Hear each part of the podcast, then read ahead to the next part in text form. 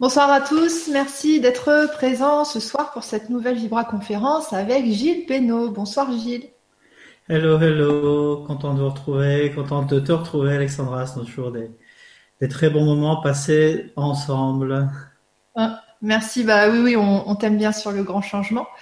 Euh, ce soir, tu vas nous parler euh, d'un sujet hyper intéressant et qui est tout à fait en accord avec euh, les, les, éléments que j'ai donnés aux auditeurs ces derniers temps. Tu vas nous parler du lien entre l'écoute et l'éveil spirituel. et puis, donc moi, je ferai des petits liens par rapport à, aux mémoires cellulaires de structure, puisque le champ, l'écoute euh, sont liés aux mémoires cellulaires de structure. Donc, euh, bah vas-y, on t'écoute. bon, ok, merci. Euh, bon, d'abord, je crois que le préalable, c'est quand même de, vraiment parler de, de, l'écoute. Qu'est-ce que c'est que l'écoute? Quelles sont les fonctions de l'oreille? Avant, avant d'aller plus loin sur ce lien qu'il peut y avoir entre, entre l'écoute, l'oreille et, et, euh, et, le spirituel. Euh, parce qu'avant tout, euh, une bonne oreille, une bonne écoute, c'est beaucoup de bien-être, c'est beaucoup de fonctions. Et euh, donc, il faut déjà maîtriser cet aspect-là avant de, pouvoir parler du reste. Euh, je reprends mon petit plan, ça va m'aider. euh, donc, comme je l'ai indiqué dans le petit texte, comme nous l'avons indiqué dans le petit texte de, de, présentation, euh, l'oreille a trois fonctions. Et la fonction finalement la plus importante n'est pas celle à laquelle on pense en premier, c'est-à-dire l'écoute, euh, mais la fonction la, plus importante, euh, les trois fonctions sont aussi importantes les unes que les autres, en fait. ce, qui est, ce qui est important à comprendre, c'est que on peut avoir bien entendre, mais ne pas savoir écouter. Et ça, c'est une distinction euh, vraiment importante. Euh, de manière à ce que vous puissiez appréhender ça de manière euh, plus, plus fine, je vais essayer de, distinguer l'écoute du fait d'écouter du fait d'entendre. L'écoute est une action volontaire et consciente, c'est-à-dire que pour écouter, il faut tendre l'oreille. Euh, donc l'écoute engage aussi le contrôle de notre oreille, le contrôle de notre audition. Euh, pour, pour écouter, il faut d'abord avoir une envie d'ouverture à l'autre. Il faut avoir envie de communiquer, envie d'être en relation à l'autre, euh, envie d'un échange, d'un lien. Euh, et ensuite, pour écouter, il y a une notion de choix conscient. C'est-à-dire que l'écoute est sélective je, peux décider d'écouter quelque chose ou je peux décider de ne pas l'écouter, de, couper, euh, de couper le, le, contrôle, de couper ça. Et ça, ça peut être conscient ou inconscient. Et c'est là que c'est là qu'on rentre dans un domaine un peu, petit peu plus euh, euh compliqué pour nous et, je vais développer ça par la suite. Euh, donc on a cette on a cette possibilité de bloquer l'écoute ou pas. Entendre, par contre, c'est passif bah oui, j'entends. Donc, je suis baigné par les sons environnants. Je, n'ai pas là le pouvoir de bloquer, de filtrer.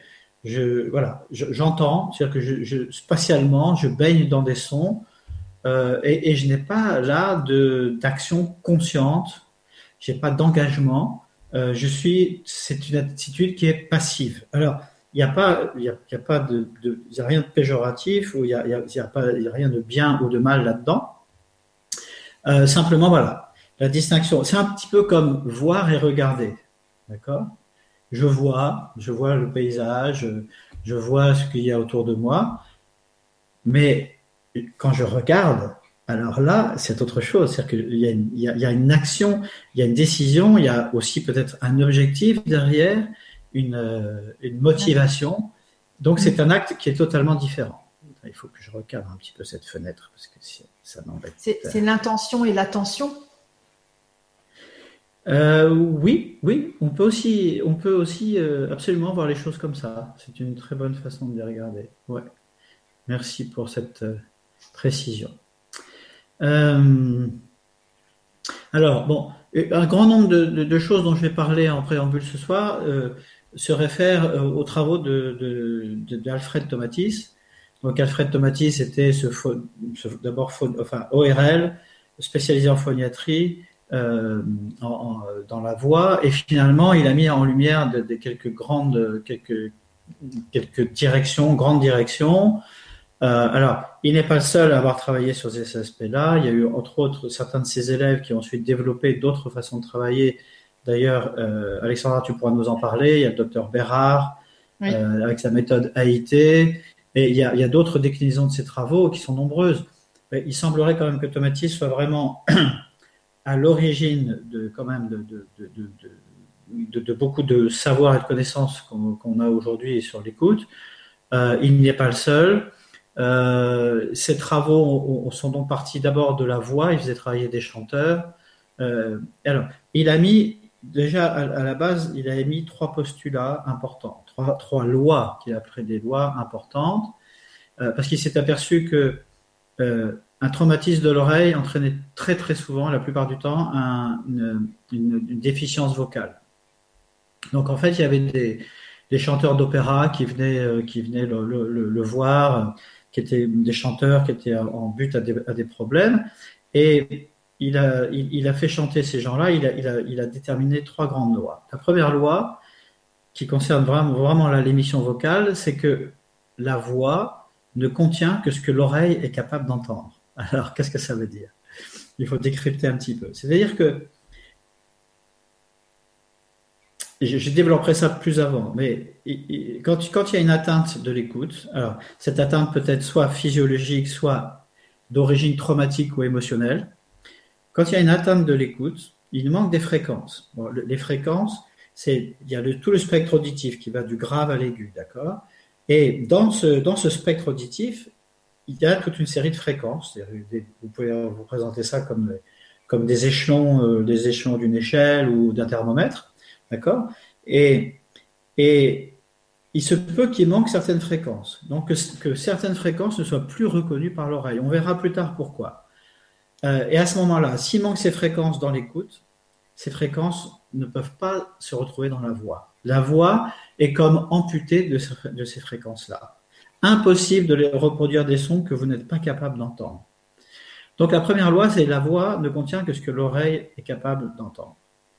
La deuxième loi, c'est que si on modifie l'audition, c'est-à-dire que si on redonne à l'oreille sa capacité à percevoir certaines fréquences, alors immédiatement et inconsciemment, la, phonation, la voix retrouve les couleurs, s'enrichit des couleurs qu'elle avait perdues, de ces fameuses fréquences. D'accord? Donc la voix retrouve, euh, retrouve, de la couleur, de la, de la consistance, de la, de la matière. Et sa troisième loi, c'est qu'il est possible de euh, récupérer donc de l'audition de ces fréquences. Il est possible de le faire par euh, une écoute prolongée de certains sons par une stimulation auditive sur une certaine durée. Et dans ce cas-là, par un effet de rémanence, on redonne à l'oreille, au travers du cerveau, la capacité à euh, entendre ces sons. Voilà, ça c'était la base du travail d'automatisme. C'est sur cette base-là qu'il a développé beaucoup de choses et qui, s'est ensuite enrichi de, beaucoup d'autres que je vais développer, euh, que je vais développer maintenant. Euh, comment ça s'est passé pour lui? En fait, au départ, il a, il, ce postulat que la voix ne contenait que ce que l'oreille était capable d'entendre. Donc, il a, il a fait venir certains de, ses connaissances, des chanteurs d'opéra, des, gens, des chanteurs confirmés, il les a fait chanter en coupant certains, en mettant un casque sur leur tête qui, coupait certaines fréquences. Et il s'est aperçu, ça c'était incroyable, que ben, ces chanteurs perdaient tous leurs moyens. Des chanteurs entraînés, des gens qui chantaient sur scène, sur les plus grandes scènes d'opéra du, du, monde entier, eh bien, ces chanteurs ne pouvaient plus chanter, perdaient tous leurs repères. Et ça, c'est extrêmement euh, intéressant parce que, évidemment, appliqué à la voix, on, a, tout de suite une, preuve de, l'importance de, l'oreille sur euh, tout un tas de fonctions. Mais ensuite, on va voir que quand, il y a ces fréquences manquent, il y a tout un tas d'autres fonctions qui sont altérées, euh, qui ne marchent plus correctement, qui sont diminuées. C'est ce que je vais développer maintenant. Alors, les trois fonctions de l'oreille sont donc, euh, il n'y a pas de hiérarchie en fait, d'accord, mais bon, il faut bien les aborder dans un certain ordre.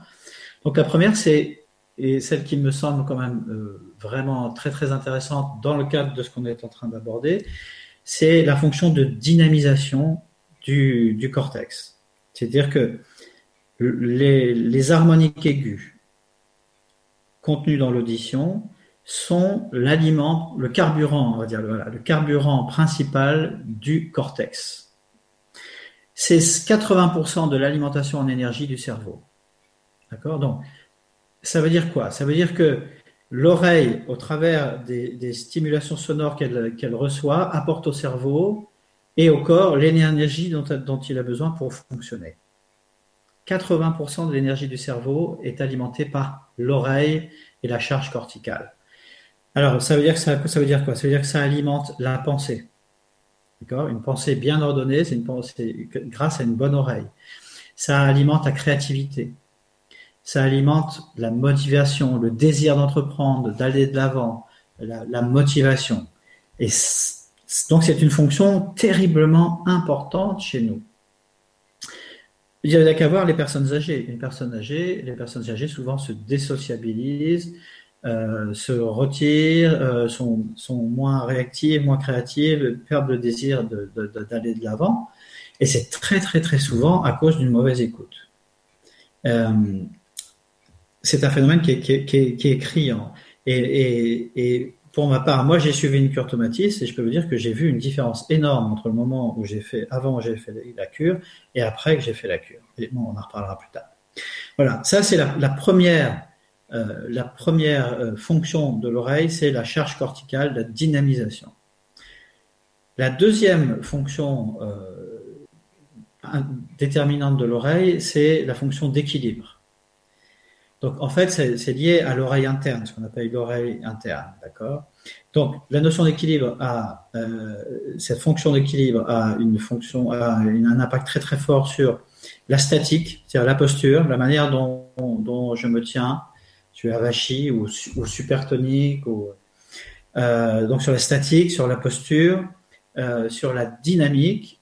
Donc, dans le terme de, dynamique, il y a la motricité. Alors ça, on le voit très très souvent avec les enfants. Euh, moi, j'avais un enfant, j'avais mon fils Tuan, qui est mon, avant-dernier de mes, de mes cinq enfants, était totalement ambidextre. Donc, il pouvait, il faisait tout d'une main ou de l'autre, indifféremment, ce qui, était, ce qui est merveilleux d'une part, mais ce qui pose des problèmes d'apprentissage. Parce qu'à l'école, euh, non pas que, bon, il était à l'école Steiner, donc euh, il était avec des gens compétents, mais quand même, à un moment donné, il a, bien fallu qu'il se latéralise, ça j'ai toujours du mal à le dire, ce mot-là, euh, et, parce qu'il écrivait les lettres dans un sens, euh, à l'envers, sans dessus-dessous, euh, dans tous les sens. Ils s'en rendaient pas compte. Euh, et ça, c'est le problème de l'apprentissage, souvent de la lecture, qui est faite avant que, les enfants soient latéralisés. Donc, donc, donc, là, on voit une, difficulté au niveau de, l'apprentissage de la motricité. Donc, il y a la notion de motricité, de souplesse, de précision gestuelle, et, la notion de rythme. La notion de rythme n'est pas utile que dans la musique, évidemment. La vie est rythme. Tout est rythme. Et, euh, euh, quand on a une difficulté rythmique, elle est globale. Hein. Elle est vraiment, ça concerne déjà le langage, la parole, l'apprentissage, etc. Et, et la capacité à se concentrer, la capacité à, à être focus, mettre son attention, son attention euh, dans une durée longue euh, sur quelque chose. Alors ça peut être la perception des sons, quand la perception de la musique, ça peut être la lecture, ça peut être toute forme d'apprentissage. La troisième fonction est plus évidente, c'est l'écoute, évidemment, donc qui nous permet de, discriminer les sons dans, notre, dans notre entourage. Il y a la notion de spatialisation du son qui est évidemment euh, euh, terriblement utile dans tous les domaines de la vie parce qu'il nous permet de nous repérer dans l'espace, ça permet de nous déplacer de manière sécure, ça nous permet, euh, voilà, c'est une fonction euh, vraiment, vraiment importante. donc ça, évidemment, il y a le contrôle de la parole et du chant. donc la communication, donc là, là ça, ça, concerne vraiment directement la capacité à communiquer, à aller vers les autres, à s'exprimer, à exprimer clairement euh, et, calmement nos idées, nos besoins, nos émotions, nos sentiments. Euh, et puis, donc ça rejoint aussi le désir d'écouter, donc à nouveau d'être en relation avec les gens, de, communiquer. Euh, donc voilà les, trois fonctions principales de l'écoute. Et on va voir maintenant qu'est-ce que, que ces fonctions, euh, comment ça fonctionne. Excusez-moi.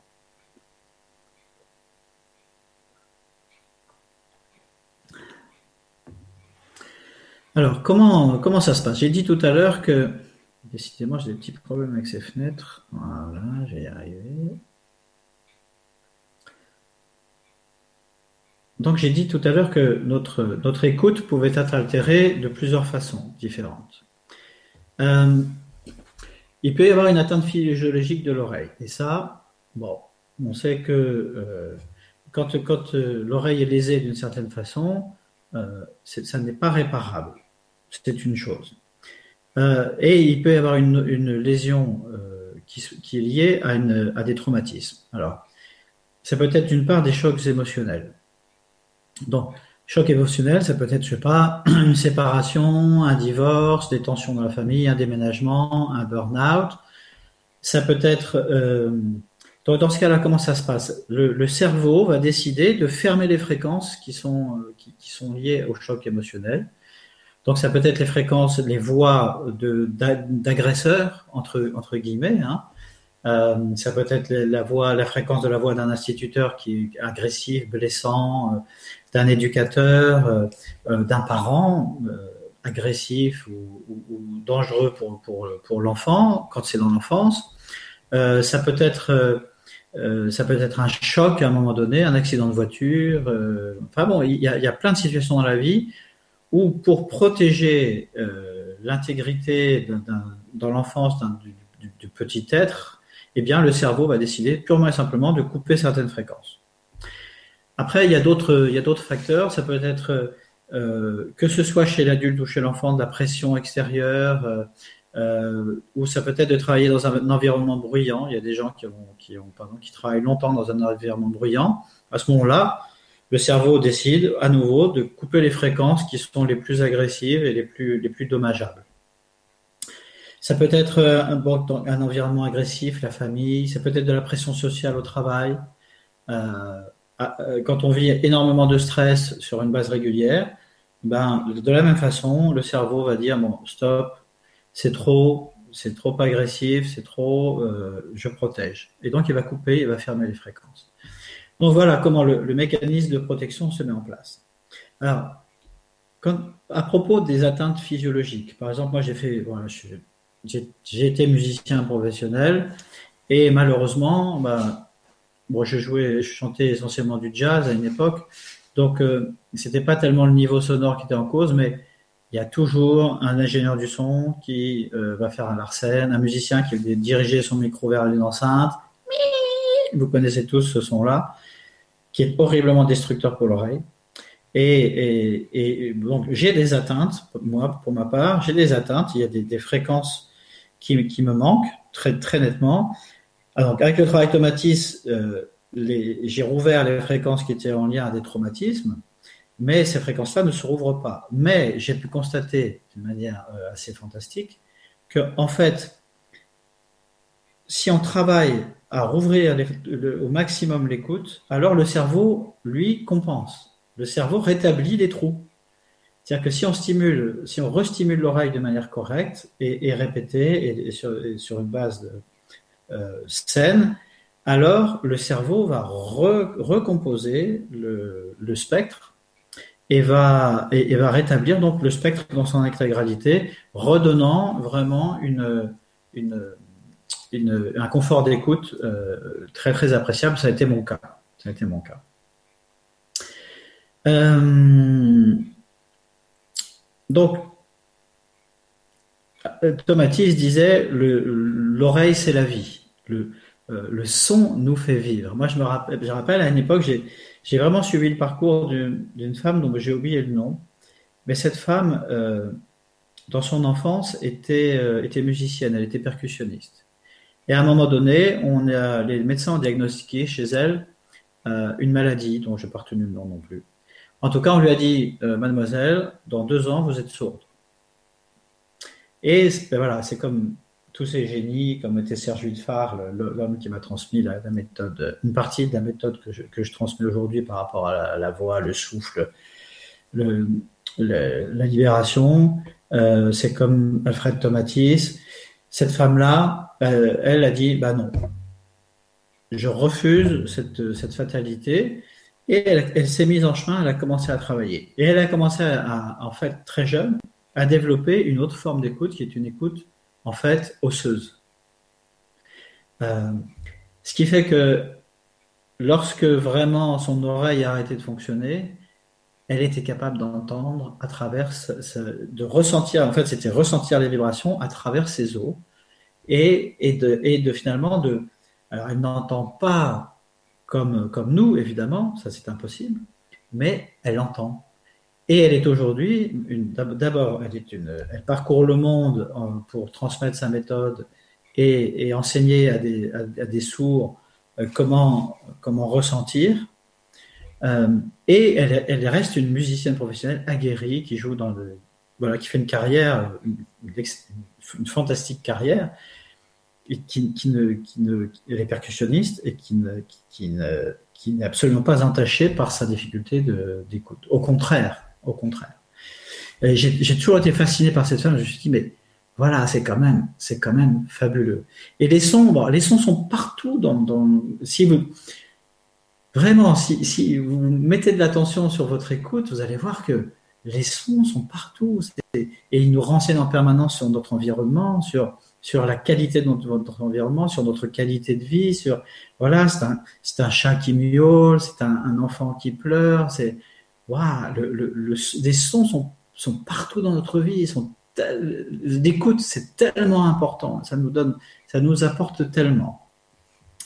Euh, que vraiment, vraiment, il faut protéger ses oreilles, il faut faire attention à ce qu'on fait avec, nos oreilles, euh, les casques, les euh, les environnements bruyants, les, salles de concert, les, les outils, les outils de travail quand on bricole, même les outils ménagers de la cuisine, par exemple.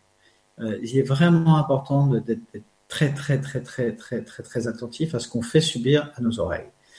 Parce que, parce que l'écoute, c'est la vie.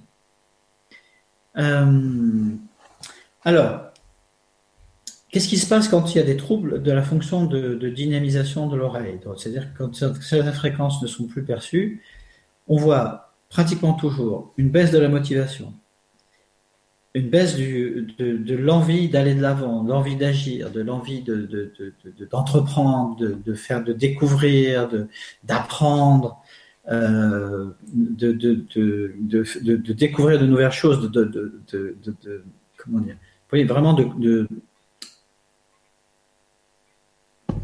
Je trouve plus mes mots. C'est pas grave.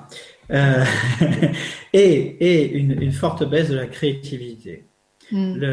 alors que lorsque l'oreille simule correctement le cerveau, on voit qu'il y a une grande détente musculaire parce que il y a un effet très très fort de l'oreille sur le, sur le corps, sur le physique, sur, au, travers de la fonction justement d'équilibre, une détente musculaire et physique, euh, une, un relâchement, une, un, on il y a, y a vraiment un calme qui, qui, qui, qui, qui, se, vient euh, se, se, se répandre dans l'organisme. Ça va euh, sur, sur, la fatigue aussi. Euh, ouais. Quand l'oreille est capable de, de, bien entendre, euh, il n'y a plus cette espèce de fatigue assourdissante. Euh, justement, il y a de l'énergie pour entreprendre plein de choses. Absolument, absolument. En fait, moi, ce que j'ai constaté quand, mon audition était vraiment. Euh, alors, je parlerai après de la manière dont moi, j'amène les gens à faire un travail qui est différent du travail d'automatisme, mais bon, j'amènerai ça tout à l'heure. Mais moi, quand j'ai retrouvé euh, vraiment un confort d'audition, j'ai vu à quel point euh, par exemple, dans un dîner, dans un dîner avec quelques convives, quelques personnes, j'avais une grosse difficulté à être capable de suivre une conversation. C'est-à-dire que je passais d'une conversation à une autre, je n'arrivais pas à me focaliser. C'était très compliqué pour moi. Et en fait, ce que j'ai découvert, c'est que je n'écoutais pas de la bonne oreille. Parce que ça, c'est une notion importante, c'est l'oreille directrice. Euh, l'oreille, l'oreille par, par, laquelle on devrait, enfin directrice, c'est l'oreille principale qui doit mener l'écoute, c'est l'oreille droite. Et malheureusement, c'était mon cas, et c'est malheureusement le cas pour énormément de personnes, euh, moi j'écoutais de l'oreille gauche. Alors j'écoutais la musique de l'oreille droite, je suis musicien, et pour moi ça, c'était pas un problème. Mais les voix parlées, tout ce qui était conversation, je l'écoutais de l'oreille gauche. Alors qu'est-ce que ça veut dire? C'est un problème. C'est un problème parce que le centre de, décryptage de, l'oreille de l'écoute, c'est le cerveau gauche. Donc quand on entend, quand on écoute de l'oreille droite, comme vous savez que c'est toujours inversé, eh bien euh, l'information euh, fonce directement, va directement euh, au cerveau gauche et est décryptée. Donc c'est vraiment, vraiment l'autoroute. Si vous écoutez de, l'oreille gauche, eh ben l'information ne peut pas aller directement au cerveau gauche. Il faut faire toute une boucle à l'intérieur du corps pour remonter de, ce côté-là et venir être décrypter par le cerveau gauche. Mm. Ça veut dire quoi? Ça veut dire beaucoup d'énergie dépensée. Ça veut dire un, un, retard à l'audition. Par exemple, moi, les gens parlaient, je loupais toujours le début de la phrase parce que le système est beaucoup plus long à se mettre en route. Donc à chaque fois, je disais un quoi? Et, et c'est pas qu'en fait j'écoutais mal, c'est que je loupais systématiquement le début de la phrase. C'est très très, c'est très énervant pour l'entourage, c'est très pénalisant pour soi-même parce que ça crée beaucoup de fatigue parce que quand on écoute de l'oreille gauche, le circuit est plus long. Il est plus long à se mettre en route, il se déclenche pas comme ça, c'est plus long. Et vous êtes en permanence en train de contrôler, de vérifier que, euh, que, ce que vous entendez est valide et juste. Donc c'est une fatigue, c'est énormément de fatigue. Moi je me rappelle, je finissais des dîners, des réunions, mais j'en pouvais plus. J'étais laminé de fatigue et je ne savais pas pourquoi. Mm. Et, vraiment, ce travail sur l'écoute a, en très très grande partie réglé ce problème. Donc, donc, ce qui implique de la détente, donc ce qui implique de se relaxer, parce que quand vous êtes sur le qui-vive toujours pour être sûr que vous êtes bien en train d'entendre ce que vous êtes en train d'entendre, eh bien vous êtes, vous êtes crevé et vous êtes tendu. Euh, donc, stimuler la fonction d'écoute, ça, équivaut à redonner à l'oreille sa fonction de charge cérébrale. Donc, redynamisation, donc créativité, ouverture sur les autres, sur le monde, amélioration de la communication, de l'aisance relationnelle. En fait, c'est vraiment lié à ce que, à ce que je viens de décrire, c'est-à-dire qu'on s'ouvre sur le monde, la communication est tellement plus facile. Un accroissement de la créativité, de la curiosité, du désir, ça j'ai déjà évoqué, un meilleur épanouissement personnel, évidemment, et une meilleure gestion du stress et de l'angoisse. Euh, alors, ça, c'est les implications euh, globalement euh, de, la charge, de la charge corticale. Par rapport à la voix, donc l'écoute, et, par rapport à la voix parlée et chantée, là, les, implications seront énormes. Parce qu'on parle et on chante, comme je l'ai décrit tout à l'heure, avec son oreille.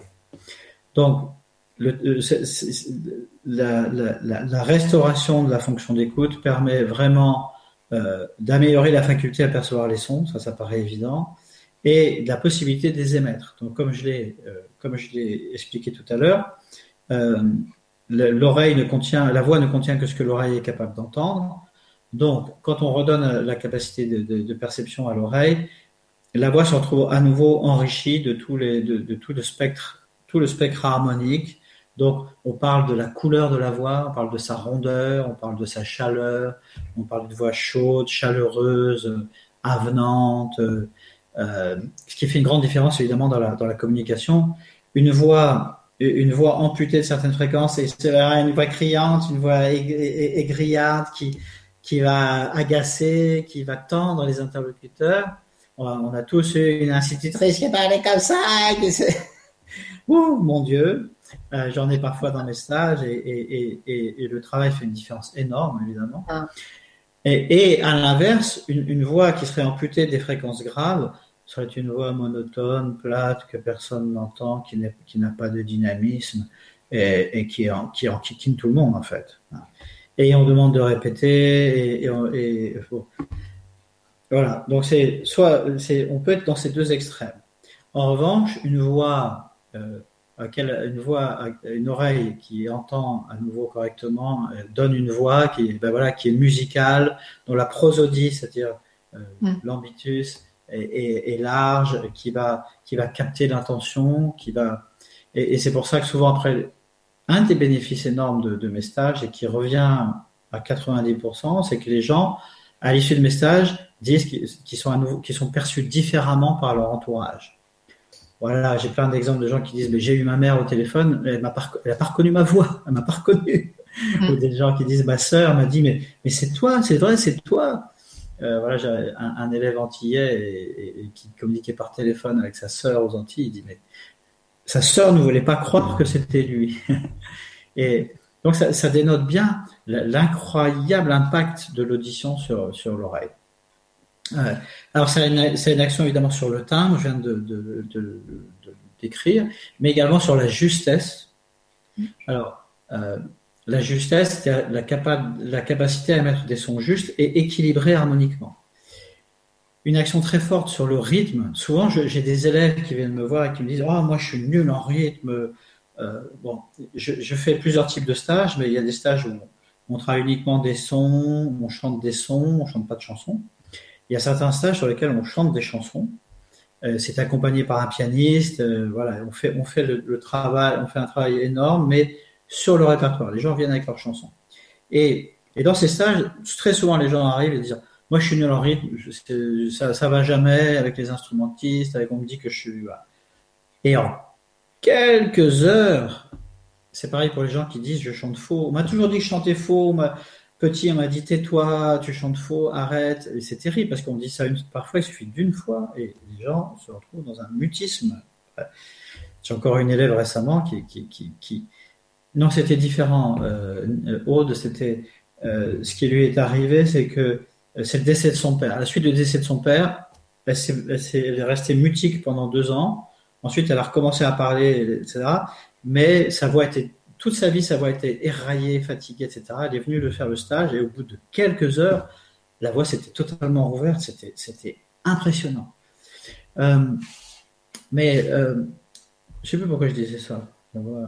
oui, euh, le rythme. Donc certains élèves arrivent et me disent je suis incapable de chanter en rythme. Et eh bien au bout de quelques heures, au bout du deuxième jour, les gens chantent parfaitement en rythme parce que d'une part le souffle, la respiration, d'autre part l'écoute, font que le rythme s'intègre, que la fonction rythmique retrouve toute sa place dans le corps.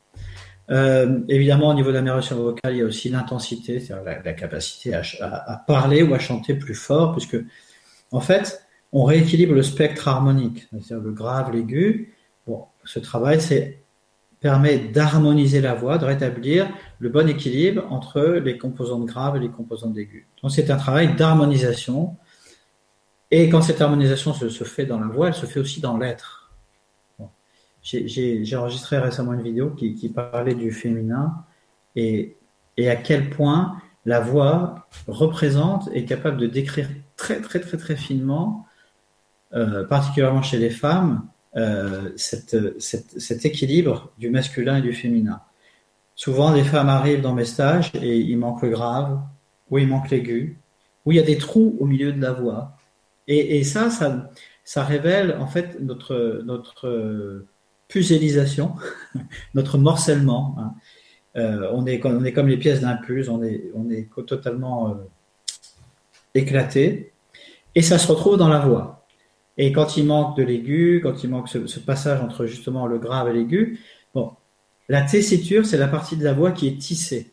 Tessiture, tissu, d'accord C'est l'étymologie. Et l'étendue vocale, c'est la note la plus grave et la plus aiguë qu'on puisse chanter. Eh bien, la tessiture euh, représente donc cette partie de la voix qui est harmonisée, qui est donc rassemblée. Et la voix est la représentation de l'être, du morcellement d'abord de l'identité, de la personnalité, persona, c'est l'acteur, c'est le personnage, c'est celui qui est, c'est la voix construite, c'est la, représentation égotique la construction égotique de l'être, de la personnalité. Et, quand, quand, on arrive à rétablir ces trous, à ramener l'aigu, des fois, il y a des, femmes qui ont un aigu très criard, très strident, très hystérisant. Et on sait bien que là, a, a, il y a une difficulté dans le passé, on entend très bien. Parfois, c'est dans, le suraigu, ça c'est la voix du tout petit enfant, où on, voit qu'il y a des trous, que ça ne marche pas. Et quand on travaille la voix et qu'on travaille l'écoute, eh bien, l'aigu se rouvre par palier. Il y a toujours des passages. Et, parfois, d'ailleurs, c'est étonnant, il y a tout un trou dans le, médium, dans le haut, dans l'eau et puis tout d'un coup, ça se trouve dans les fréquences de, vraiment les fréquences de l'enfance, les fréquences très aiguës. Euh, en tout cas, on répare, on rassemble. Et quand ce travail est fait, eh bien, et les témoignages sont flagrants, il y a comme une réunification de l'être. Récemment, euh, plusieurs femmes m'ont envoyé, bon, j'ai eu la chance à Lyon, il n'y a pas très longtemps, de faire un stage où il n'y avait que des femmes. Et, et euh, c'était, c'était, ça m'était jamais arrivé. Bon, j'étais le seul homme, mais moi je suis dans une position qui est un petit peu différente, donc, puisque là je suis l'enseignant. Donc, euh, euh, en tout cas, j'ai pas la même place qu'un participant.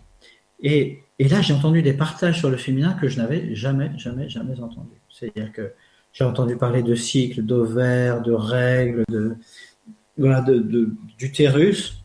J'étais, alors je, je, savais ça parce que bon, dans les témoignages, j'avais reçu des témoignages, mais mais jamais dans le groupe, ça s'était jamais exprimé dans le groupe.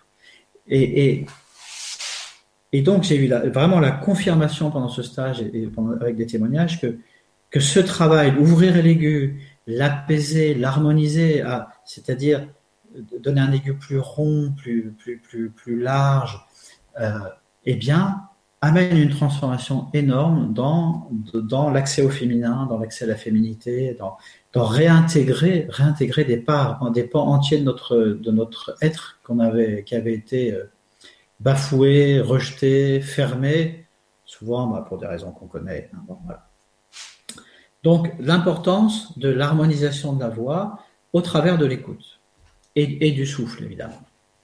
Donc voilà, une émission, ça permet une émission. C'est une action aussi sur la diction, sur la, donc sur la compréhension que les autres peuvent avoir de nous. Euh, on sait bien qu'on est euh, émetteur et récepteur. Donc on émet sur une certaine fréquence et on reçoit sur une autre fréquence. Euh, en général, on reçoit sur la fréquence sur laquelle on émet. C'est-à-dire que si j'émets sur euh, Skyrock, par exemple, eh ben, je vais recevoir sur Skyrock, ok? J'ai pas de préjugés. Euh, mais si j'aimais sur France Culture, je recevrai sur France Culture. bon, sans des exemples très, pardonnez-moi si vous écoutez Skyrock ou France Culture. mais en tout cas, voilà, c'est une métaphore qui permet de comprendre que Très souvent, les participants à mes stages euh, décrivent que après le stage, ils sont perçus différemment par leur entourage et qu'ils ont d'autres retours. C'est-à-dire que ils émettent sur une fréquence différente et reçoivent sur une nouvelle fréquence. Euh, donc plus d'harmonie, plus de, plus de compréhension, plus de relations, etc. Voilà, ça c'est pour le, côté euh, euh, impact sur l'émission, l'émission vocale. Et puis la notion d'équilibre sur laquelle je suis moins calé, parce que c'est quelque chose que peut-être que j'appréhende moins, moins facilement pour, ce qui est, pour ma part. En tout cas, je, ce que, ce que j'ai pu constater dans mes stages et dans mon séminaire sur l'écoute, c'est vraiment un impact fort sur la posture. Mm. Euh, bon, alors ça c'est lié au souffle, mais j'ai vu que dans, mon, dans le séminaire Ouvrir l'oreille, que j'anime une ou deux fois par an, euh, j'ai vu vraiment une différence énorme et des de nombreux témoignages sur la posture. C'est-à-dire que c'est comme si le fait de mieux entendre, d'avoir un meilleur contrôle de l'équilibre, tout d'un coup redéployait l'être, rouvrait, redressait, redonnait euh, euh, une capacité à se tenir. C'est comme si c'est comme si on se reconstruisait une colonne vertébrale à mm. partir à partir de la vibration du son. C'est oui, ça c'est un témoignage fort que j'ai eu. La personne m'a dit, c'est comme si je m'étais reconstruit une colonne vertébrale. Et, et, je peux à nouveau me tenir debout sur mes jambes en équilibre. Et ça, c'était, vraiment merveilleux. Euh, le rythme, je crois que j'en ai déjà parlé. Voilà. En, ce qui concerne les, en ce qui concerne les enfants, euh, vraiment, moi j'ai vu sur mon, sur mon fils cadet, euh, une, capacité, une transformation de la capacité à se concentrer. Bon, cette, cette, là, la réalisation qui s'est installée. Bon, il a choisi la main gauche, il écrit de la main gauche maintenant. Euh, il, écrit, euh, les lettres sont revenues évidemment euh, à l'endroit, mais surtout sa capacité à se concentrer sur quelque chose, un calme qui s'est installé, la facilité à mémoriser, et ça c'est vrai pour les adultes comme pour les enfants. Voilà, moi, moi j'ai quitté, par exemple, j'ai quitté l'éducation nationale, bien qu'étant euh, arrière-petit-fils, petit-fils et fils d'enseignant. ma grand-mère était enseignante, elle a, eu, elle a reçu les palmes académiques pour, pour son action pour, en, en, en direction des, des, enfants défavorisés. Euh, en tout cas, j'ai à la fin de la troisième, c'était fini pour moi. Bon, j'ai essayé un, j'ai fait, j'ai commencé une école hôtelière que j'ai que j'ai pas pu continuer, trop trop de discipline. Euh, et de toute façon, mon cerveau, mon cerveau ne, ne retenait rien de ce que de ce que j'apprenais à l'école. Rien, mais rien, de rien, de rien. Donc j'étais très tôt en échec scolaire total. J'ai changé plusieurs fois de collège, de euh, voilà. Euh parce que, ma manière, ma manière d'apprendre, mon, cerveau ne fonctionnait pas du tout en rapport à, la façon dont, l'enseignement était fait. Donc j'ai toujours appris en observant, j'ai toujours appris en regardant et en, en faisant. C'est pour ça que je suis très vite, suis très vite euh, dirigé vers, le travail manuel. J'étais euh, cuisinier, après j'étais pompiste, après j'ai fait des fouilles archéologiques, et puis après j'ai commencé à faire des choses plus sérieuses, mais c'était dans le bâtiment, j'étais euh, vitrier, miroitier. Et ça, j'ai fait ça, j'ai créé plusieurs entreprises, j'ai fait ça assez longtemps, jusqu'à ce que la drogue et l'alcool, euh, ça soit plus possible pour moi à cause de ça. En tout cas, j'ai fait ça avec succès parce que je regardais quelqu'un faire et j'étais immédiatement capable de refaire ce qu'il faisait. Euh, en tout cas, voilà, je disais ça parce que j'ai vu, à partir du moment où j'ai commencé à travailler sur mon écoute, et ça, je remercie un homme qui s'appelle Dino Richok, qui, qui, qui, euh, qui organise aussi des stages sur l'écoute. Euh, et c'est grâce à lui que j'ai découvert ce travail-là. Et, et Dainuri m'a amené ça, c'était cette capacité à me concentrer, à organiser ma pensée. J'aurais été incapable il y a, quelques années de, voilà de, prendre la parole comme ici ce soir en organisant un petit peu. Et même ce soir, j'ai pas un, pas un, document écrit, mais j'ai ce qu'on appelle une mind map. Je ne sais pas si, certains d'entre vous, c'est vraiment c'est un outil fantastique pour les gens comme, nous, comme moi, comme sûrement certains d'entre vous qui nous écoutez, j'en suis sûr. Les, moutons noirs, euh, par opposition aux moutons blancs, hein, qui sont parfaitement intégrés dans la société comme elle fonctionne. Je sais que vous êtes nombreux à être comme moi, à vous sentir euh, décalés. Moi, c'est un outil qui m'a sauvé la vie. La mind map, on appelle ça aussi une carte heuristique, c'est-à-dire que c'est une manière d'organiser de, la pensée sur un papier ou sur un ordinateur qui reprend le fonctionnement du cerveau. C'est-à-dire qu'il y a une idée centrale et puis des excroissances, des, branches qui partent. Euh, il y avoir des bulles et de ces bulles repartent d'autres excroissances. Et, et c'est une manière d'organiser la pensée sur le papier ou sur un écran qui fonctionne comme le cerveau. Et moi, ça m'a sauvé la vie. J'aurais, ce soir, j'utilise ça et j'aurais été incapable d'avoir un discours euh, censé, à peu près, à peu près organisé si j'avais pas ça. Mais, mais j'ai vu que euh, ce travail sur l'écoute m'a vraiment permis d'accéder à, à, une nouvelle forme d'organisation de ma pensée, en tout cas à clarifier ma pensée et, et la manière, ma manière de communiquer. Euh, voilà, bah peut-être Alexandra, est-ce que tu as, tu as, envie de nous partager un petit peu ce que toi, euh, ce que oui. ton expérience de la, de la méthode de... Mmh. Donc en fait, euh, on avait parlé, euh, quand tu étais venu en stage, on avait pas mal parlé de cette histoire d'écoute, et en même temps, j'avais découvert, puisque des, des, élèves qui étaient venus à mon séminaire m'avaient offert ce, le bouquin de, du docteur Bérard, oui. qui, a, qui, qui, était d'abord un élève de Tomatis, et qui ensuite a, a créé sa propre méthode. Euh, bah, je te laisse nous, nous, nous, dire comment ça s'est passé, la personne que tu as rencontrée, tout ça. Mm -hmm. Ok. Ok. Euh, juste, je reviens rapidement. Tu disais euh, par rapport à la posture, le fait de travailler sur l'écoute, sur le tympan, euh, ça va réaligner en gros la posture. C'est parce que les tympans sont reliés aux dix nerfs crâniens et les dix nerfs crâniens donc innervent tout le corps. Et donc, si les influx nerveux fonctionnent parfaitement dans le corps, en fait, ça va remettre d'aplomb les muscles, les trucs, les machins, les bidules. Donc, ça rétablit la posture. Ok, ben, super. Voilà. Ben, ben, il faudra que tu nous en dises plus parce que là, là tu m'as, tu m'as accroché. Euh, ok, bah en fait, euh, donc bon, j'en avais déjà parlé lors de la Vibra euh, mercredi que j'ai faite mercredi avec Stéphane, donc qui s'appelle les mémoires cellulaires de structure.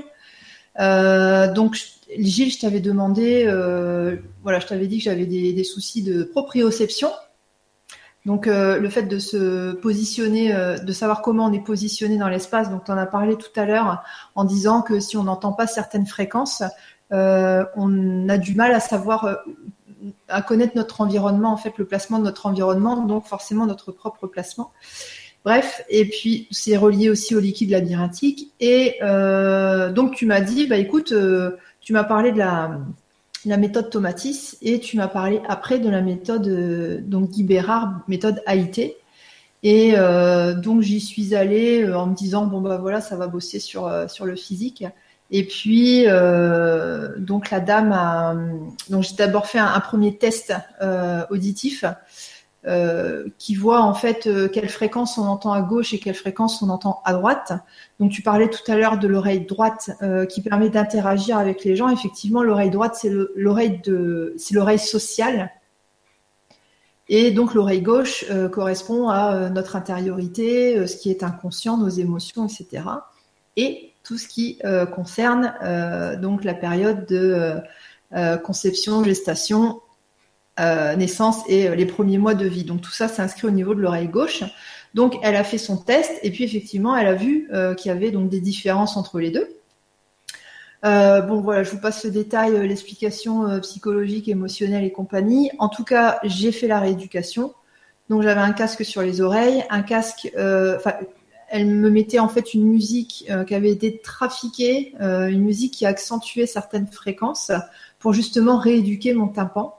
Et euh, ça a rééduqué mon être en entier, c'est-à-dire oui ma posture, ça a changé ma voix. Peut-être que toi tu l'as capté Gilles, mais voilà moi je l'ai senti que ça, ça, avait changé quelque chose au niveau de la voix. Et ça a changé beaucoup de choses au niveau émotionnel. Ça continue de changer beaucoup de choses parce que euh, comme maintenant j'entends le monde différemment, je comprends le monde différemment, et comme maintenant euh, ma façon de m'exprimer donc est liée à, l'écoute, comme tu nous as dit tout à l'heure. Euh, maintenant, comme je m'exprime différemment, j'ai une interaction différente avec les gens et ça me permet de, rattraper tout le retard lié bah, à ma croissance, tout le retard euh, lié à ce que j'ai vu, ce que j'ai vécu euh, lors de ma vie, et ça me permet de me réaligner euh, avec le monde environnant.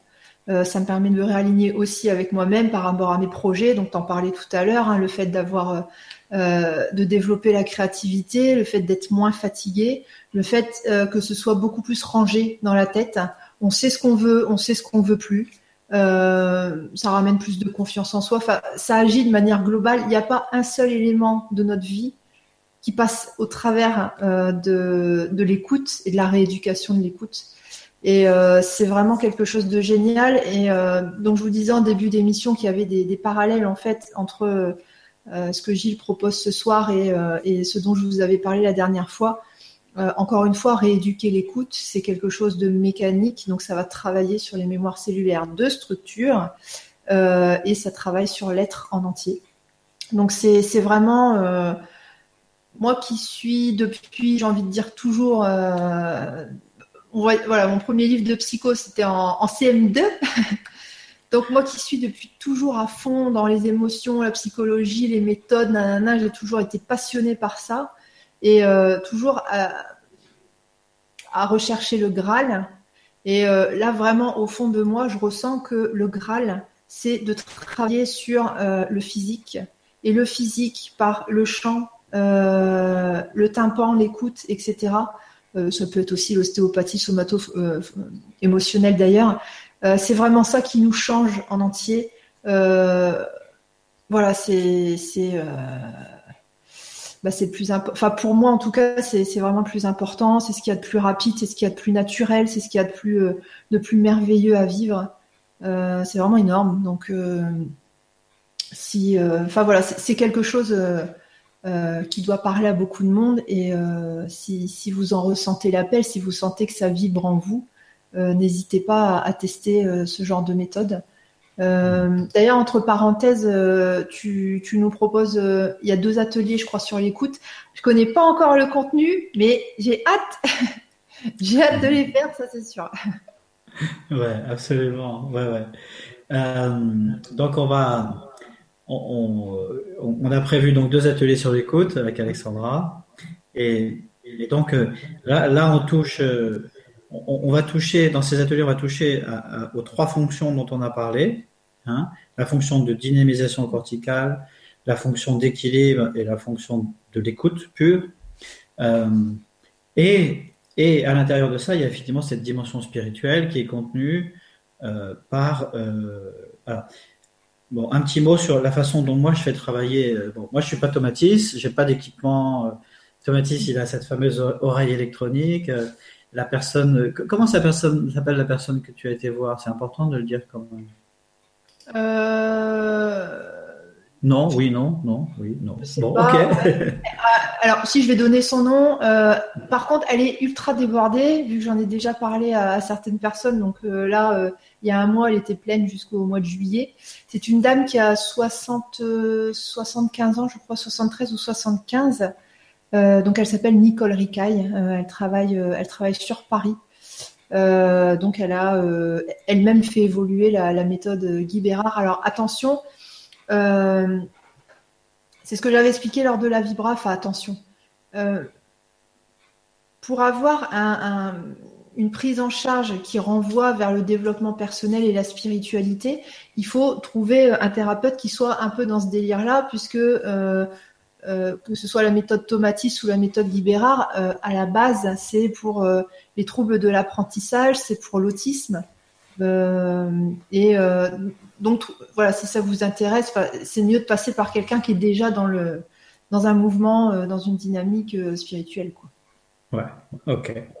Donc, euh, merci pour ça. Je pense que c'était important de, de, de, de, mentionner quand même. Donc, moi, j'ai voilà, j'ai pas cette formation. Je me suis interrogé à un moment donné est-ce que je, je, vais faire la formation automatisme équipé J'ai choisi, euh, j'ai choisi de pas le faire parce que j'ai trouvé une autre manière de travailler ça. Et cette manière, elle passe par euh, la perception et l'émission des harmoniques. Donc, euh, alors, euh, il faut il faut venir déjà à la notion d'harmonique. Bon, je développerai ça plus, je vais juste en parler rapidement, je développerai ça plus dans les deux prochains ateliers où je donnerai des outils très concrets de, travail et, ne serait-ce que le, travail qu'on va faire pendant ces deux ateliers sera, permettra une évolution. J'ai reçu en permanence des témoignages, j'ai un module, dans ma formation en ligne, j'ai un module sur l'écoute et des gens, mais bon, tout le monde ne le fait pas parce que évidemment il faut se mettre devant derrière un ordinateur, prendre le temps. Tout le monde n'a pas le temps de le faire, mais les gens qui travaillent le contenu de, de, ces modules sur l'écoute dans ma formation en ligne arrivent au stage et ont déjà, c'est incroyable, ont déjà avancé d'une manière considérable. Donc ces deux ateliers vont être une, source d'avancée considérable. Qu'est-ce qu'une harmonique? On peut se représenter, on a l'habitude, nous, de représenter les sons comme, une, comme, un, comme des entités euh, uniques et fermées. C'est-à-dire que j'entends un son A, mais pour moi, ce son est, euh, est, est, compact en fait, d'accord?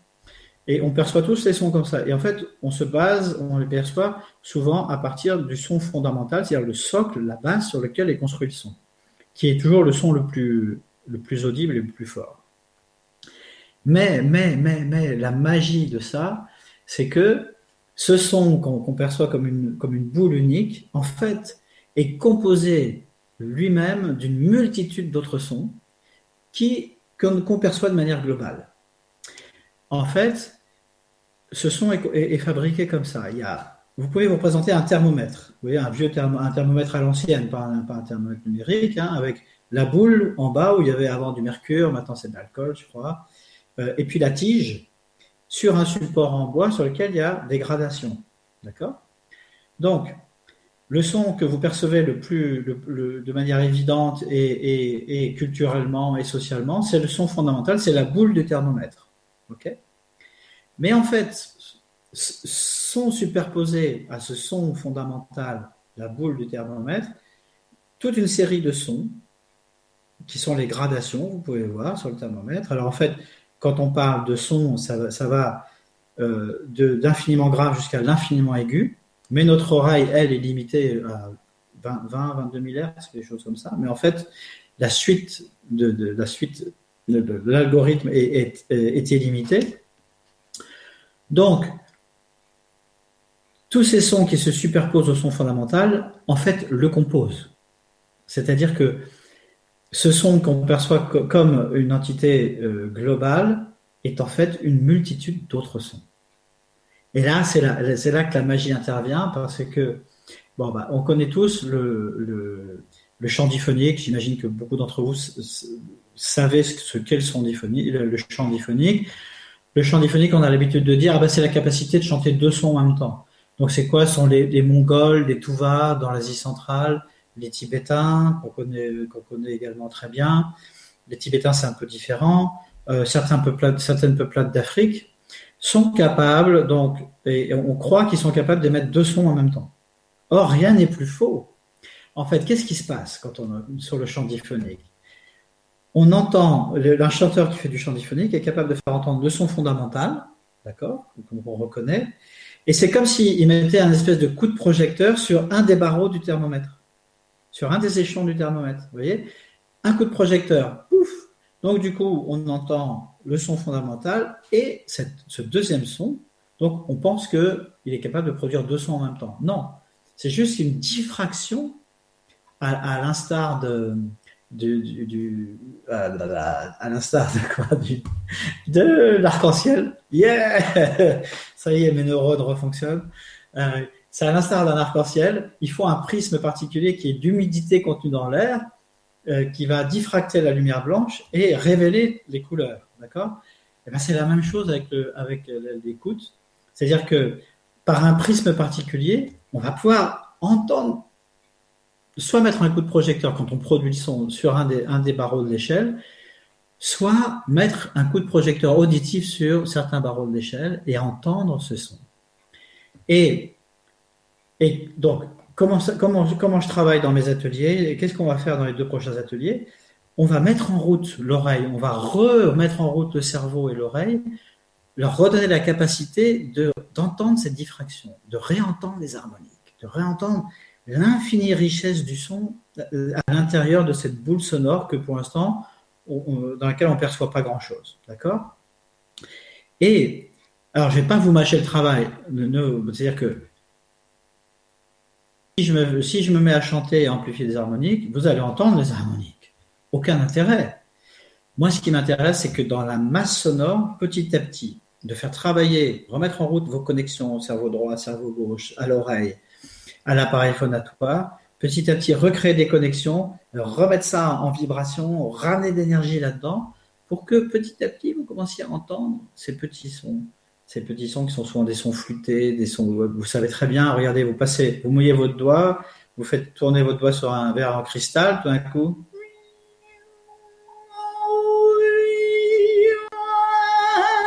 et vous entendez un truc qui vient de nulle part. Ça, c'est une harmonique, ok?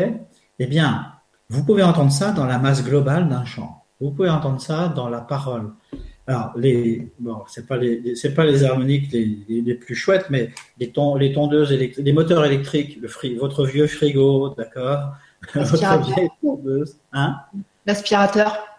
L'aspirateur produit des harmoniques. Euh, alors, évidemment, ce ne sont, sont, pas les meilleures harmoniques pour le cerveau et pour l'oreille, mais en tout cas, euh, il y a une époque où j'ai enseigné, on m'a invité cinq années de suite à, enseigner euh, au, temple zen de Maître Deshimaru.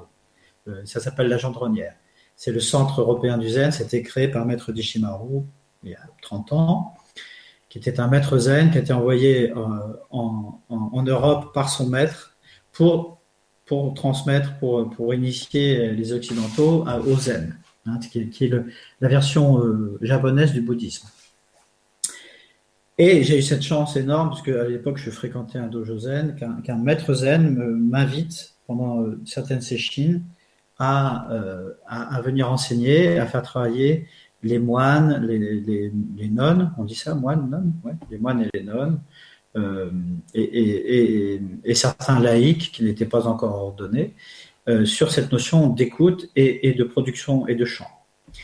Et, j'avais trouvé un moyen absolument extraordinaire de. On, on, s'est beaucoup questionné avant de. Bon, voilà, dans le monde du zen, on, est très respectueux. Donc, euh, en fait, j'emmenais mes élèves dans les toilettes. je faisais par petits groupes, j'emmenais les élèves dans les toilettes. Et quand même, au bout d'un moment, euh, Guy Moko Mercier, qui était, qui était mon maître zen à l'époque, euh, me dit Mais Gilles, quand même, je, suis un petit peu curieux. Qu'est-ce que tu fais dans les toilettes Et en fait, c'était. Il y avait des grands bâtiments, des dortoirs. C'est un, il, y a, il, y a un château, il y a deux dojos, et puis il faut bien loger les gens qui viennent là. Des fois, il y a 100, 150 personnes qui viennent en retraite. Donc, il y a d'immenses dortoirs avec des grands sanitaires. Ce qui fait que, vous savez, il y a des VMC dans les sanitaires publics. Donc, une VMC, c'est quoi? C'est un gros moteur central qui aspire, hein, qui, qui, qui, qui, vient aspirer l'air, et puis plein de, plein de tuyaux pour, dans chaque toilette, dans chaque douche, dans chaque WC, il y a un tuyau qui est là.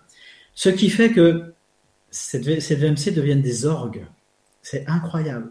Et dans, dans, les toilettes, on entendait les harmoniques créées mm. par, par tous, les, pour tous ces tuyaux-là.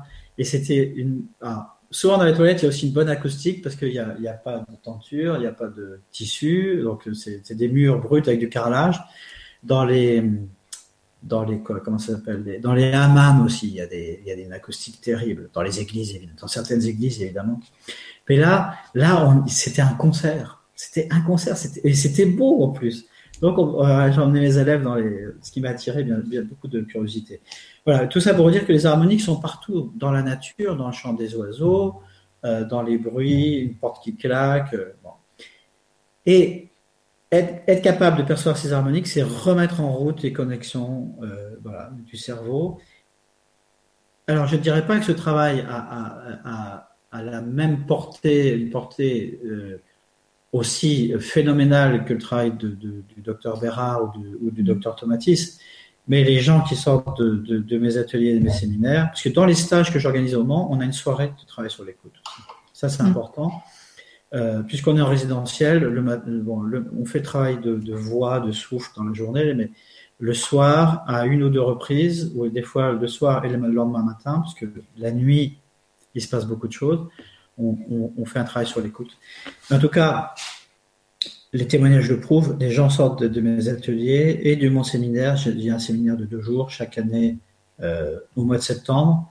Euh, euh, là, on travaille dans une église avec une acoustique fantastique. Et, là, il se passe énormément de choses. On récupère énormément, énormément, énormément. Donc on va faire ça pendant les, deux, soirées d'atelier, on va travailler là-dessus. Et il y a une autre notion qui, est vraiment importante, euh, qui se passe là surtout dans le travail en collectif, en présentiel, mais qui, se fait aussi en ligne, c'est la sensation de la reliance. Et c'est là que le, côté spirituel entre vraiment en jeu. Quand on travaille ces harmoniques, euh, pendant une heure, deux heures, trois heures, on chante ensemble, on tend l'oreille. Du coup, à, à un moment donné, si vous voulez, les, l'accord se fait. C'est-à-dire que au début, il y a 12 voix, 15 voix. Bon, dans le séminaire, on est jusqu'à 30 ou 40. Il y a 30 ou 40 voix. Et petit à petit, au cours de, au cours de ces soirées-là, des soirées en ligne aussi ou, en vidéo, tout d'un coup, les voix commencent à s'accorder. Mm. Et, et, ce qui est stupéfiant à ce moment-là, c'est que euh, techniquement, le tout est supérieur à la somme des parties. C'est-à-dire qu'à un moment donné, il y a un, embrasement sonore. C'est comme, parce que les harmoniques s'accordent, chaque voix est en train de s'accorder à l'autre, il y a un embrasement sonore qui fait que tout d'un coup, c'est plus nous qui chantons. et, ça, à chaque fois, les témoignages sont, j'ai ressenti ce que c'est la notion de reliance, la notion de, faire, d'être relié, parce que bon, on, le sait, euh, la, physique quantique, la spiritualité nous dit, on est tous reliés, on est ah très bien, bon, mais ça reste une belle idée intellectuelle. Mais là, on est capable de faire l'expérience de cette reliance, parce que de le faire dans, dans le cœur, dans le bassin, dans les os, dans toute la construction euh, corporelle, vibre à l'unisson avec le groupe et avec chacune des parties du groupe. Et ça, c'est un phénomène qui, euh, c'est vraiment, c'est réellement une initiation, une initiation à cette notion de reliance, cette notion de tout est relié. Je te coupe. Quand, j'avais fait le stage avec toi, on l'avait fait ça le soir. Et euh, quand je m'en souvenais plus que j'avais ressenti ça, mais quand tu m'en as parlé, là, ça m'a donné des frissons et les yeux mouillés. Je me souviens avoir entendu le battement, euh, comment dire, la pulsation de l'univers. Je l'ai ressenti euh, pas en mode, enfin, comme vrai, véritable à l'intérieur de moi, et c'est, ça propulse, ça ouvre la multidimensionnalité. Euh, et ça, ça fait euh, de développer euh, l'écoute des harmoniques, ça fait entendre le monde, l'essence du monde, et pas juste ce qu'on en voit, les maisons, la politique, le travail, le social, mais le monde, son essence vibratoire. Et quand on a et ça vient tout seul d'ailleurs. Et quand on a accès à ça, après on a une autre compréhension de notre environnement et on comprend qu'on est une âme et on comprend euh, plein de concepts spirituels qu'on n'avait pas forcément euh, intégrés auparavant. Ouais, c'est vrai. C'est-à-dire qu'on l'intègre au niveau intellectuel, mais le ressentir. Voilà, là, on sait que c'est vrai parce qu'on l'a senti dans les tripes. Ça, c'est initiatique. Ouais. Et il y a vraiment une dimension. Après, il y a les dimensions thérapeutiques, évidemment. Hein. C'est-à-dire que euh, tout ça est, terriblement thérapeutique. Et, là, euh, bah là euh, les résultats sont très différents selon les personnes. Mm. C'est vraiment comme dans les stages souffle-voix, là, les, ateliers sur l'écoute amènent des, issues, des avancées qui sont très différentes selon les personnes. Mais il y a vraiment cette, cette notion de soin, de soin ouais, de, thérapeutique. Ouais. Moi aussi, je suis touché quand je m'en parle. ça me ramène à. C'est fou parce que tant qu'on n'a pas expérimenté euh, ça, cette dimension, euh, le souffle, la voix, le chant, l'écoute, tant qu'on l'a pas expérimenté, on se rend pas compte de, la profondeur, on se rend pas compte de à quel point ça décape, mais euh, à quel point ça enlève tout ce qui nous empêche d'être nous. Et c'est vraiment euh, un, raccourci euh, extraordinaire, puisque ça sort de l'ordinaire, c'est au-delà de tout. Il faut le vivre pour, pour comprendre à quel point c'est fort et, efficace. Hmm. Ouais. Bon, voilà, bah, c'est un appel à l'action. Hein. Rejoignez-nous. Alors, quand a lieu cet atelier? Moi, les dates. attends, je regarde sur mes tablettes. Alors, euh, gna, gna, gna, Alors, l'atelier numéro 1, ça va être le 29 mai. Euh, il sera bientôt disponible sur, euh, sur le grand changement. Donc, de toute façon, il y aura, je ferai un article comme d'habitude. Ce sera le lien, le lien sera disponible aussi sur mon, site. Euh, voilà, donc de toute façon pour les inscriptions on fait euh, comme d'habitude. Et le deuxième c'est euh, le deuxième ce sera le lundi 12 juin. alors j'entends déjà des questions. oui, mais Alexandra, toi tu fais déjà quelque chose sur les mémoires cellulaires de structure. Est-ce que c'est pareil? C'est tout à fait complémentaire. Moi je voilà je si je n'étais pas là pour animer cette émission, juste en tant qu'auditrice, je participerai euh, aux ateliers sur l'écoute. C'est tout à fait complémentaire. voilà, tout, ça s'enrichit en fait. Donc, mmh. euh, donc c'est pas l'un ou l'autre, c'est pour ceux qui sont appelés. Euh, enfin voilà, faut, faut tester. Et, je pense que ce qui est vraiment intéressant, c'est de, par rapport à ce que je disais tout à l'heure, hein, cette quête du Graal. Pour moi, de stimuler à la fois le souffle, à la fois le chant, à la fois l'écoute, c'est complet. Et il n'y a pas besoin de faire euh, rien d'autre. ok, ok. Bon.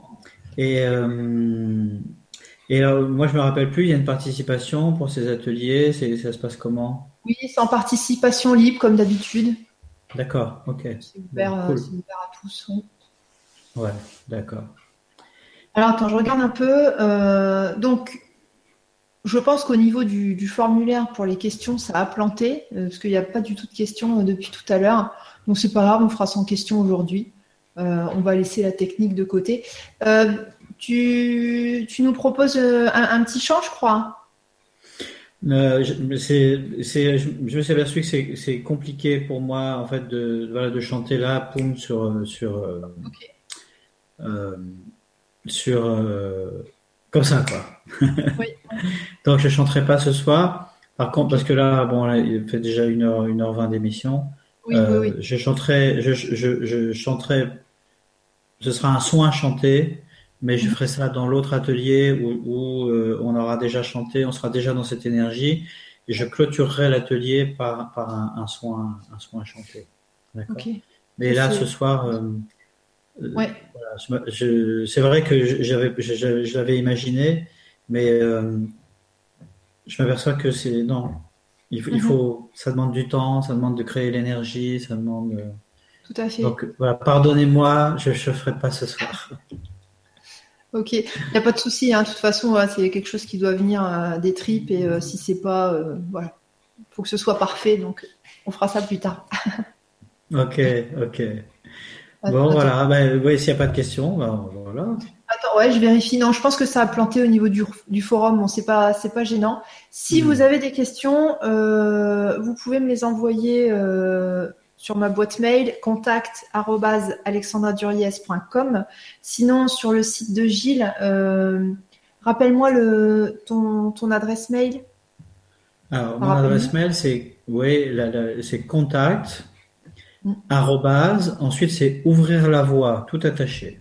Donc contact ouvrir la voie avec un X à la fin évidemment, mm. point TV comme la télévision contact ouvrir la voie tout attaché.tv. Voilà. Je réponds aux questions. Euh, voilà, c'est vrai que là, je n'aurai pas de documents particuliers. Par contre, au cours des ateliers, je fournirai des documents, des bandes son, des choses pour que, ah, les, personnes puissent, puissent travailler ensuite en autonomie. Ah super, c'est génial. Ouais. Ouais, je, fournirai, je fournirai des supports. Ok? Ok, ça se fait, euh, ça se fait de plus en plus. Hein. Je vois Marcel Delafaille, euh, avec qui je fais un atelier demain sur euh, la loi de manifestation, l'argent, etc. C'est pareil, elle, donne des, supports et c'est super chouette pour les auditeurs de repartir. ça, permet, de travailler en autonomie, ça permet de se responsabiliser. De, L'autonomie, c'est vraiment quelque chose d'important. C'est vraiment quelque chose d'important. Moi, je travaille beaucoup à, amener les gens à l'autonomie. Mm à, se responsabiliser aussi par rapport à, leur, euh, à leur travail et à leur, avancée. Mhm. Ok, bon, bah, écoute, euh, c'est bon pour ce soir? Je crois que c'est bon pour ce soir. Hein Je rappelle juste, juste la, date de mon séminaire. Oui. Je peux? Bah oui, puis moi je vais la noter parce que du coup, euh, quand j'avais voulu m'inscrire, elle n'était pas encore prévue la date. Ah oui, oui, oui, oui, oui. Attends, faut que je la retrouve sur le site, j'en ai pas pour longtemps. Et quand on en avait parlé, euh, tu cherchais euh, un lieu? Euh, Ouais, en fait, je vais rester sur le sur cette chapelle qui s'appelle Notre, Notre-Dame des Anges, qui est à Paris dans le 6e, qui est waouh, c'est juste. En plus, c'est c'est une chapelle qui qui est en partie dédiée à Sainte Thérèse de Lisieux, qui est une, une personnalité chrétienne que avec lesquels j'ai un lien. Donc mhm. c'est super. Et alors la date, je vais la trouver tout de suite, si ça veut bien ouvrir. C'est le samedi 23 et le dimanche 24 septembre à Paris. Ok. du coup, ça met en route euh, un audio. Non, t'as pas l'audio là? Non. Bon, ok. Ah non, on l'entend pas. Ok, moi je l'entends, parce que sur cette page, euh, sur cette page, il y, a, un audio. En fait, il y a un enregistrement.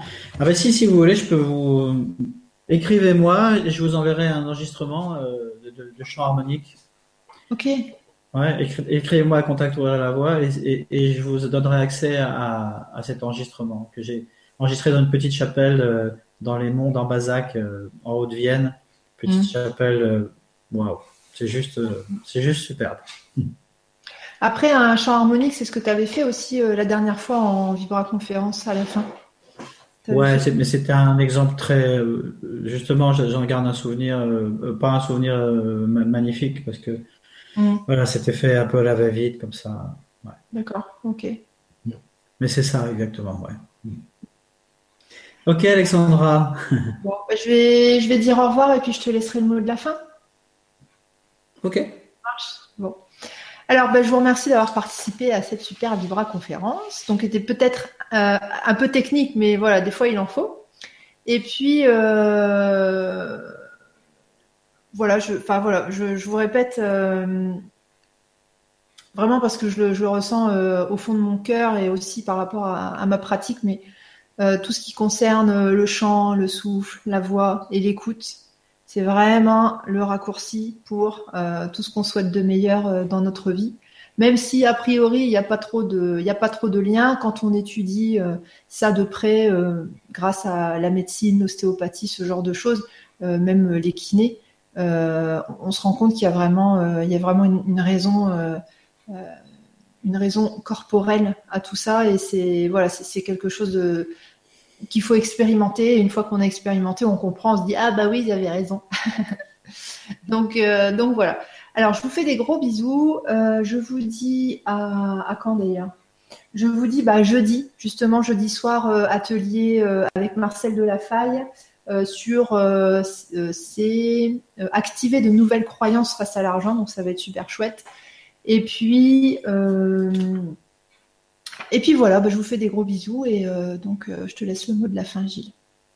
Ok, ok, merci, euh, merci de ton invitation. Je suis toujours touché. J'apprécie toujours ces moments passés ensemble. Et puis merci à vous d'avoir été là, d'avoir, merci de cheminer vers vers la connaissance, vers, vers l'unité. Je vous souhaite une belle soirée. À bientôt, bye bye. Prenez soin de vous.